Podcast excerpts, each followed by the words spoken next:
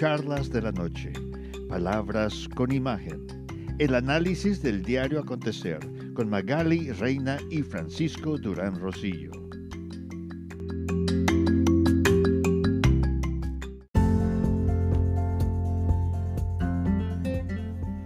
El gobernador de Georgia, Brian Kemp, y su secretario de Estado y su comitiva que se encargó de administrar el escrutinio de los votos tiene hoy un gran problema. El Buró de Investigaciones de Georgia tendrá que proveer e inteligencia y seguridad especial al gobernador y estos dos funcionarios más debido a las amenazas de muerte y es que hubo un internauta que tomó fotos satelitales del frente y de las ubicaciones con detalles de las residencias privadas tanto del gobernador como de todos los funcionarios que tuvieron que ver en el escrutinio. Entonces dicen que el miedo mueve montañas. Ya que eso pasó, entonces sí, el gobierno de Georgia aceptó a seguir verificando firmas y encontraron que hay miles y miles de votaciones apócrifas de las boletas que se enviaron por correo. Esto está pasando dado la gran presión de esos 72 millones de americanos que votaron por Donald Trump y la pugna sigue. Aunque Magali, tú me comentaste anoche en el programa que esto ya se iba a acabar, yo no lo creo, Magali. Después de estas amenazas y de ver a la gente armada con metralletas y pistolas protestando afuera del Capitolio de Georgia, esto apenas empieza. Buenas noches, Magali Reina. Bienvenida a Charlas de la Noche, Palabras con Imagen. Hoy tenemos un experto en finanzas. Sí, Frank, buenas noches. Se llama Iván Ruiz Ayar, es el licenciado en finanzas, egresado de la Universidad Iberoamericana de aquí de la Ciudad de México. Y ya habíamos estado comentando acerca de las criptomonedas en el programa en el que participó Gilberto Lozano nos quedó esa duda y esa incertidumbre de qué era realmente una criptomoneda. Y bueno, aprovechamos para invitar a, las charlas a, Iván, que es un experto en todos estos temas, no solamente de las criptomonedas, sino también del término fintech, que quiere decir finanzas y tecnología. Y pues nos va a explicar y nos va un poquito a abrir el panorama acerca de eso, ¿verdad, Iván? Buenas noches, ¿cómo estás? Hola, buenas noches. Gracias por invitarme. Este, pues sí, como me habían preguntado de las criptomonedas, si quieren podemos hablar un poco de eso. Este, ¿Tienen alguna pregunta en específico o en general qué son las criptomonedas? Pues más o menos que nos expliques, Iván, eh, de una manera general, porque la verdad es que sabemos que es un tema eh, este, que solamente los expertos como tú lo dominan. Eh, si, realmente se puede hacer una transacción, por ejemplo, de las personas que mandan las remesas de Estados Unidos a México por medio de, este sistema de la criptomoneda, o cuál es sugerencia al respecto. pues si es como con el objetivo de, tener dinero líquido, o sea, si es dinero que está mandando alguien en Estados Unidos para que alguien en México lo use lo más pronto posible y que no pierda su valor, o sea, que aunque te puede costar un cierto porcentaje, pero sabes que te va a costar eso y que le va a llegar eso a esa persona. Empezando por ahí, las criptomonedas no te dan esa seguridad. Si tú compras una criptomoneda con quien puedas, puede ser cualquier aplicación, hay aplicaciones de celulares para comprar lo que sea, hoy en día ya está muy abierto todo esto el problema es que una criptomoneda puede, o sea, es más un instrumento de inversión que un instrumento de cambio. ¿Qué quiere decir? Que a pesar de ser una moneda, lo que importa es el valor como tal de la moneda y cómo va cambiando a través del tiempo.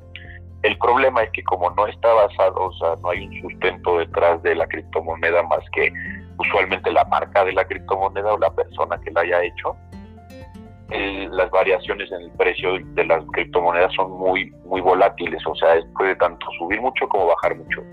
Entonces es un instrumento muy, o sea, bajo el orden de ideas de que es un instrumento de inversión y no una moneda de cambio, es un instrumento muy riesgoso que para personas de, de ingresos bajos o medianos no creo que sea una opción literal apostar tu dinero de esa manera, solamente pensando en la posibilidad de no por no pagar impuestos. Y pues más bien pensando en esta en esta posibilidad les puedo platicar un poco más como de fintechs, que son otro tipo de soluciones, al igual que las criptomonedas, es una especie de fintech, es una especie de, de aplicación de la tecnología a las finanzas. Y así como eso hay muchas otras cosas. Hoy en día ya mucha gente tiene aplicaciones del banco en tu celular, este, muchos están comprando, o incluso sacaron Mercado Pago, o sea, muchas marcas tienen sus propias este, monedas, digo, sus propios eh, fintechs, o sea, sus propias aplicaciones para facilitar las finanzas. Entonces, una de ellas, por ejemplo, para llevar, mover dinero de Estados Unidos a México o viceversa, fue esta que la primera empresa que inventó Elon Musk, este famoso ser humano, que pues, independientemente de su carrera, hizo esta aplicación que se llama eh, PayPal, es bastante famosa, y es como si tú, eso funciona como una especie de intermediario digital, las de cuenta. Entonces, incluso tiene, o sea, basado en que este tipo y esta empresa es una empresa de, de o sea, que su inicio está en el software ellos también están en la punta de, la vanguardia en cuanto a seguridad de Internet, en cuanto a este dinero y todo, o sea, la cybersecurity para ellos es pues, parte fundamental del negocio, ¿no? Y ellos lo que hacen, por ejemplo, es que tú metes alguna tarjeta de crédito o débito que tú tengas, la, o sea, la registras, la registras, la registras en algún sitio, en el sitio. Ajá, la registras, exacto, tú registras tu tarjeta en ese sitio en específico, así como si alguna vez has comprado algo en internet, ya has hecho ese paso antes. El problema es que seguramente con menos seguridad, porque no, no sé de dónde venga ese, ese, ese sitio internet, ¿no? Pero si se han dado cuenta, cuando compran algo en internet, siempre les da la opción de pagar con PayPal. Esto ahorita les voy a decir por qué es una buena opción y es sirve para todo. Entonces, si tú metes tu, tu, o sea, bueno, sincronizas tus tarjetas con tu cuenta, tú puedes decidir, ya sea, o sea, la, la, la, plataforma es un intermediario que te dice, a ver, quieren cobrar de tal lugar eh, a tus tarjetas. ¿Quieres aceptarlo, sí o no? Y hoy en día ya si tienes un, no sé, un celular con reconocimiento facial, te dice, o sea, te pregunta, te ve la cara y ve si eres tú, y si no eres tú, pues no pasa y ya, simple y sencillamente. Entonces, esta es una manera de, por ejemplo, eh, se puede hacer entre países. Tengo entendido que hay una especie de mini de comisión porque pues es iniciativa privada, no nada es gratis en esta vida.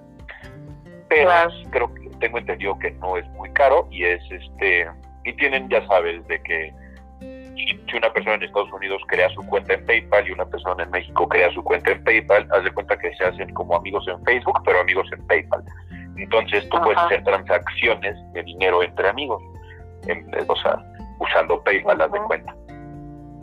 Esa es una manera de, de, conectar a Estados Unidos con México, o sea, utilizando fintechs. Y así como hay PayPal, hay muchas otras, o sea, no es una sola opción, pues.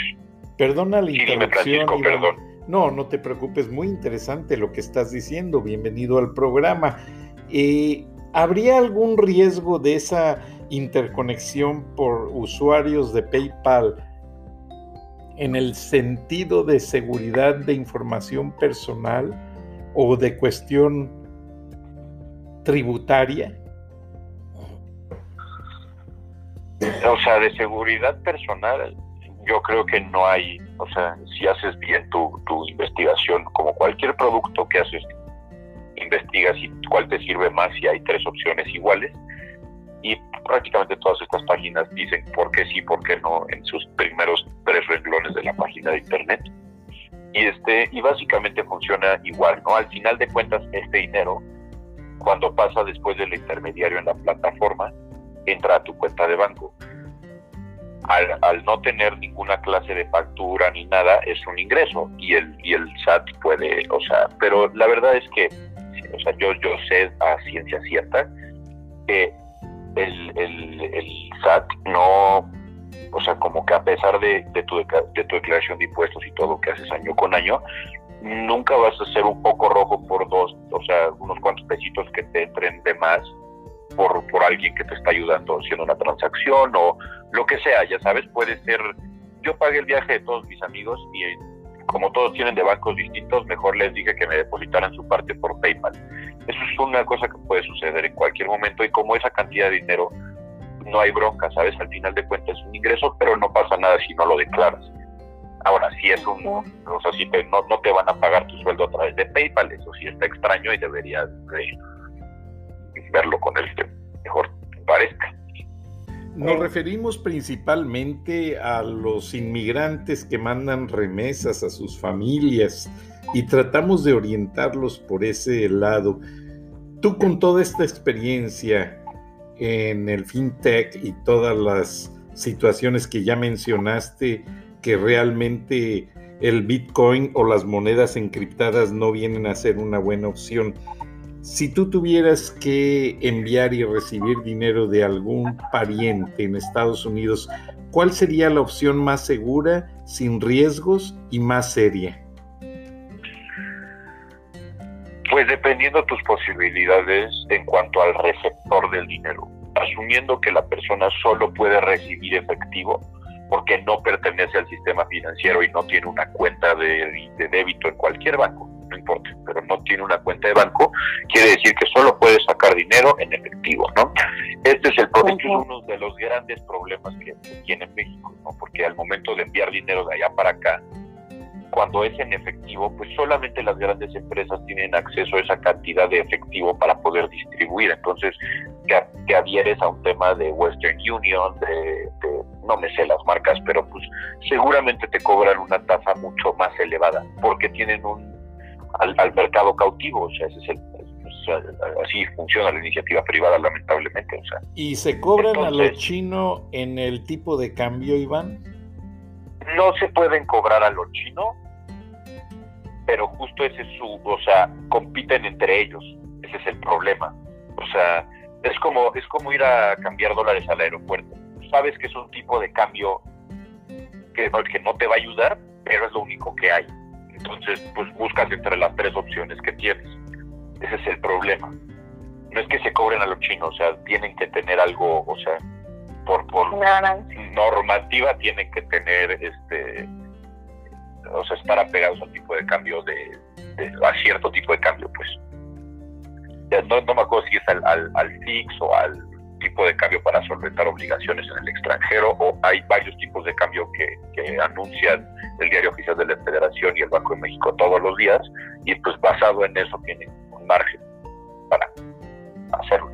Pero justo en el en, en, el, en donde pueden, perdón, es que se me cayó el micrófono, eh, en donde pueden, en donde pueden este, encontrar mejores tipos de cambio al final de cuentas, es en estas plataformas digitales. ¿Por qué? Porque hay más competencia.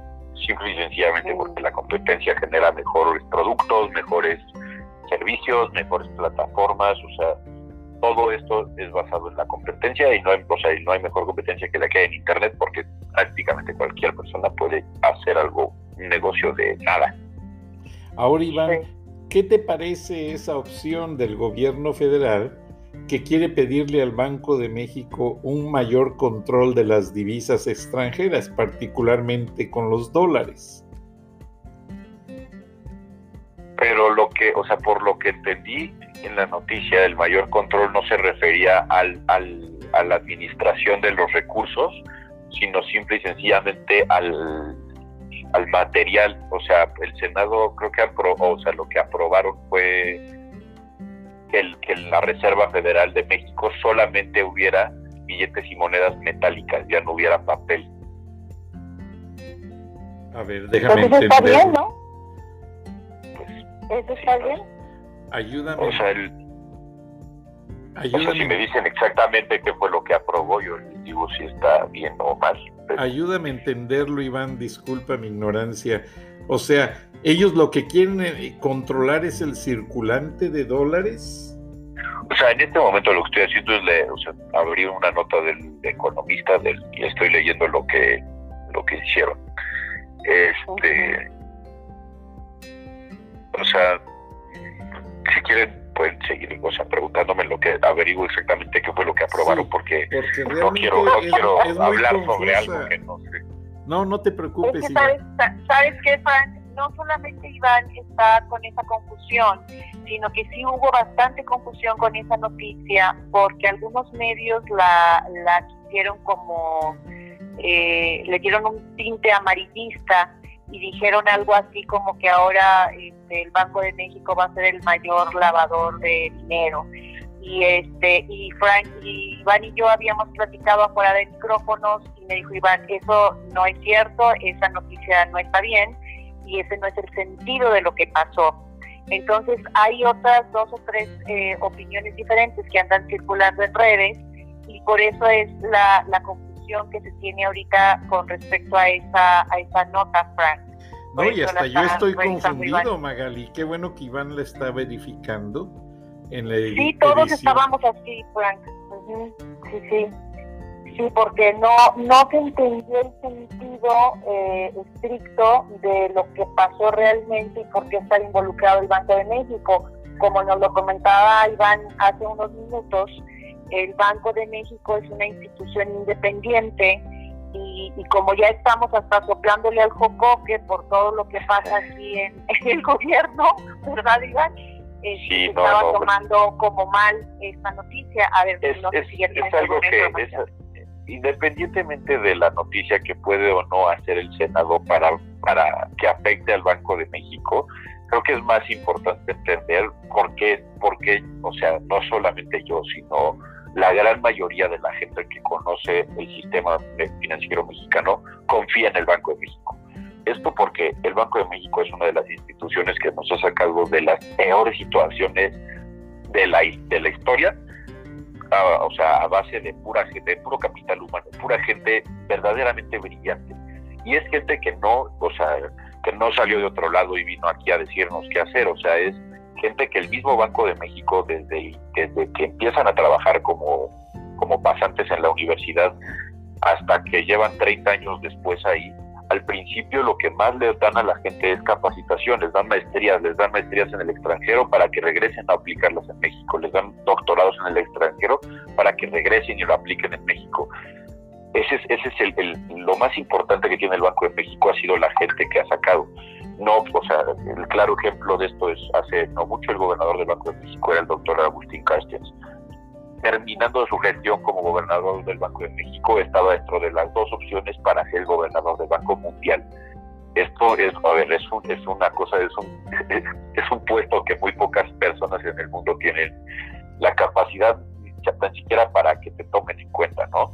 Entonces, bajo este orden de ideas, es importante decir que la, la, autonomía que tiene el Banco de México es sobre la política monetaria. ¿Esto qué quiere decir? Ellos deciden básicamente al, o sea, intentan modificar las tasas a las cuales los, ellos les prestan a los bancos y los bancos a su vez a nosotros. ¿okay? Entonces, mientras ellos nunca no pierdan esta facultad, cualquier hombre, este, lo que le quieras decir, o sea, pero no, no es un, este, esto que estoy viendo no es un cambio estructural, ¿sabes? O sea, no, no es un cambio que digas, están atando de manos al Banco de México, ni mucho menos. Yo creo que va más por ahí en cuanto a confiar, o sea, no puedes ser malinchista en tu propio país, ¿sabes? En alguien tienes que confiar. Qué punto tan interesante. Se menciona, Iván, y corrígeme si estoy en, en un error, que después de los Emiratos Árabes Unidos, el segundo país fuera de Estados Unidos donde se maneja más circulante en dólares, en la divisa verde, es México. Entonces, ¿esto será por los carteles o porque somos el principal socio comercial de Estados Unidos también?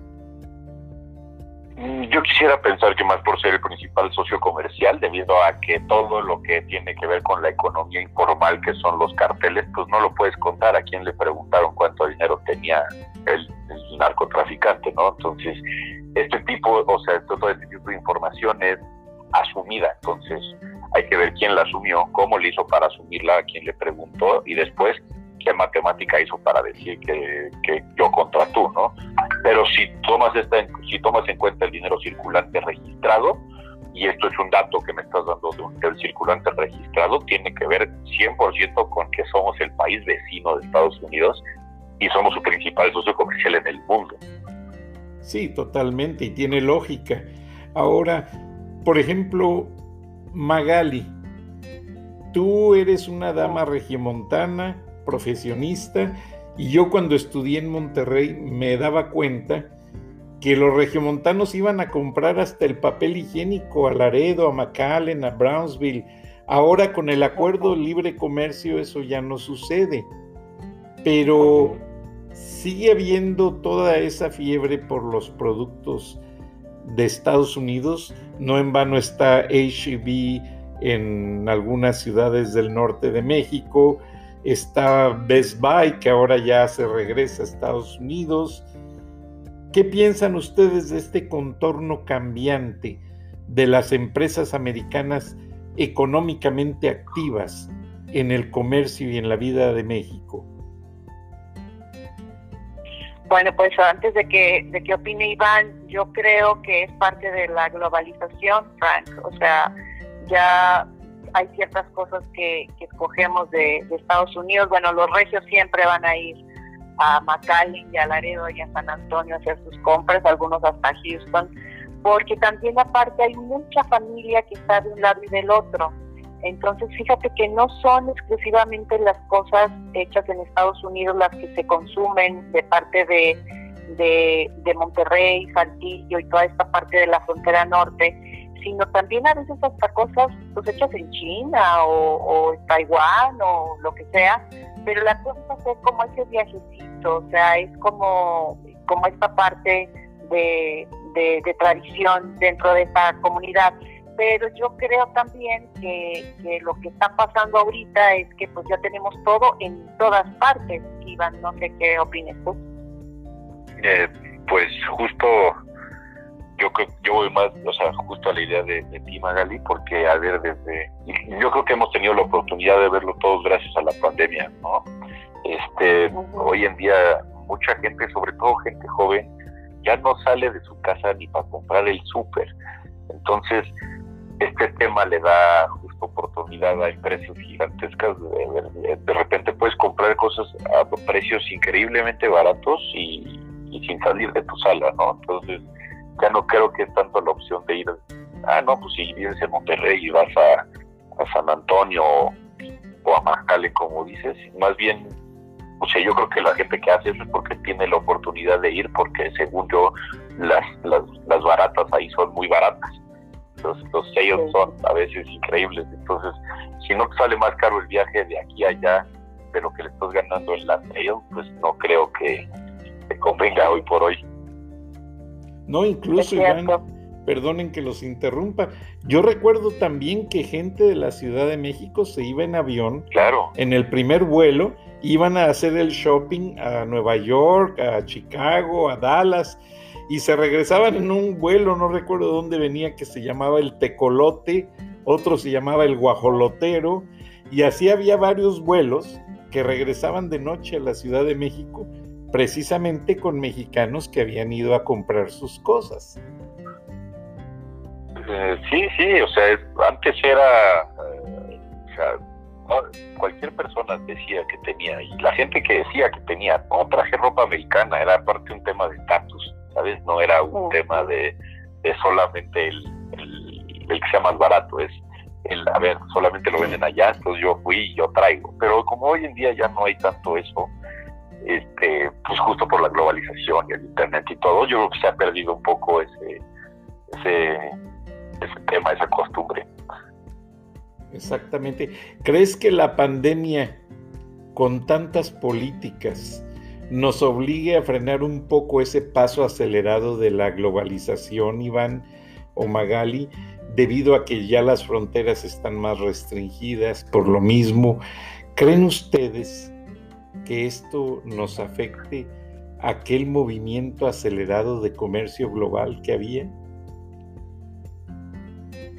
Pues este lo dijo Iván y tiene y tiene toda la razón. O sea, ahorita desde tu casa, desde la sala de tu casa, digo aquí en, el condominio donde yo vivo, constantemente están llegando los pedidos de, de, todas las partes de internet posibles y la verdad es que sí, ni siquiera al súper tienes que ir, ¿verdad, Iván? Si no, nada, o sea, yo, yo al revés, yo creo que más bien la pandemia ha hecho que la globalización que estamos viviendo se acelere en un, o sea, en un tema increíble, sobre todo porque empresas que antes no competían porque no figuraban en el Internet y no hacían nada con respecto a redes sociales y no hacían nada porque estaban acostumbradas a un tema más antiguo. Con la llegada de, la pandemia y del encierro y todo esto, muchas empresas chiquitas, las que sobrevivieron, las que pudieron dar el siguiente paso, hoy por hoy pueden pelear en un mundo globalizado porque ya están en la vía rápida para el mundo globalizado que es el Internet. Entonces, más bien yo creo que va a impulsar a, los, a las pymes, las pequeñas y medianas empresas que se crearon a partir de la pandemia y que sobrevivieron a la pandemia, les va, o sea, van a entrar a un mundo donde ya tienen las herramientas para competir con quien sea, ¿sabes? O sea, porque el hecho de que yo pueda comprar un mueble por internet hecho en China y no pueda comprar un mueble por internet hecho en México, esa es la única razón por la cual no compro el mexicano, porque no lo puedo comprar por internet, no porque sea mexicano seguramente me va a salir más barato el envío y todo si hay alguien aquí que lo hace en México. Entonces yo creo que muchas empresas van a, van a salir adelante gracias a la globalización que se vieron forzados a enfrentar gracias a la pandemia, no viceversa. Incluso dicen que hasta los taqueros de la Ciudad de México se vieron forzados a tomar pedidos en línea y llevarlos en motocicleta.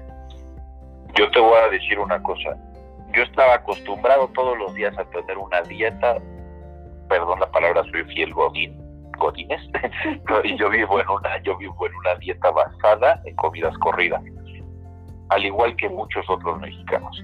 Hoy por hoy, en mi casa, cuando hago home office, porque por la pandemia no puedo salir, sigo comiendo comida corrida todos los días, porque ahora la comida corrida de, de cerca de mi casa hace pedidos a domicilio. O sea, simple y sencillamente es maneras de aprovechar las oportunidades. ¿Creen interesante. Iván, perdón que les interrumpa, ¿crees tú que la presente administración esté llevando por el camino adecuado el panorama financiero al tomar control de los fideicomisos y de tantas cosas? ¿Crees que vayamos por buen camino? Eh,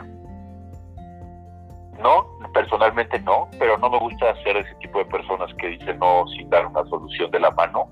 Entonces, más bien, no, y no una solución, sino, o sea, usar las herramientas que tienes, ¿no? A ver, por ejemplo, nuestro actual presidente llegó a ser presidente porque es una persona que mueve a las masas y es una persona que mueve a las masas con menos recursos, ¿no?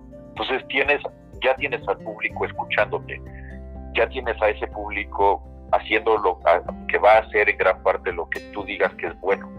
Entonces, más bien mi opinión sería enfocar como la comunicación hacia todo el pueblo mexicano de bajos recursos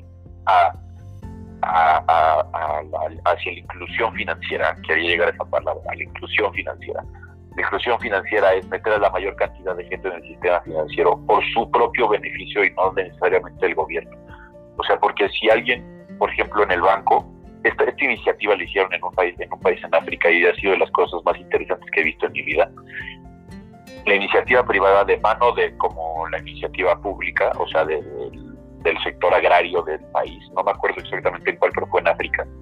Lo que hicieron fue que hicieron una especie de Uber, pero de tractores. Entonces la gente que no tenía dinero para comprar o dar el el, ¿cómo se llama? el enganche para un tractor o pagarlo todo de contado, pero trabajaba el campo, podía acceder a la, o sea, la mano de obra de un, o sea, la mano de obra de un tractor con un precio más bajo, las personas que tienen flotillas generan dinero, las personas que están, o sea, que dependen del, del sector agrario lo están haciendo mejor porque en vez de cultivar a mano cultivan con tractor, etcétera. O sea, mi punto es que hay maneras de combinar la iniciativa privada y la iniciativa pública a favor de la inclusión financiera.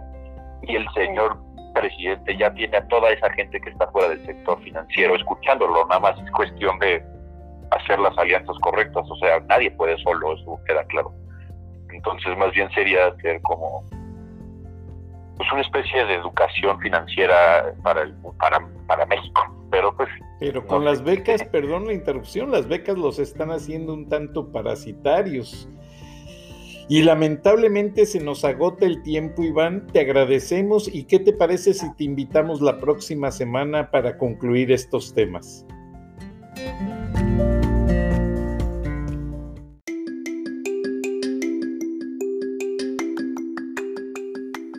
Escuchaste el análisis de la noticia, transparente como el agua, con los periodistas Magali Reina y Francisco Durán Rosillo.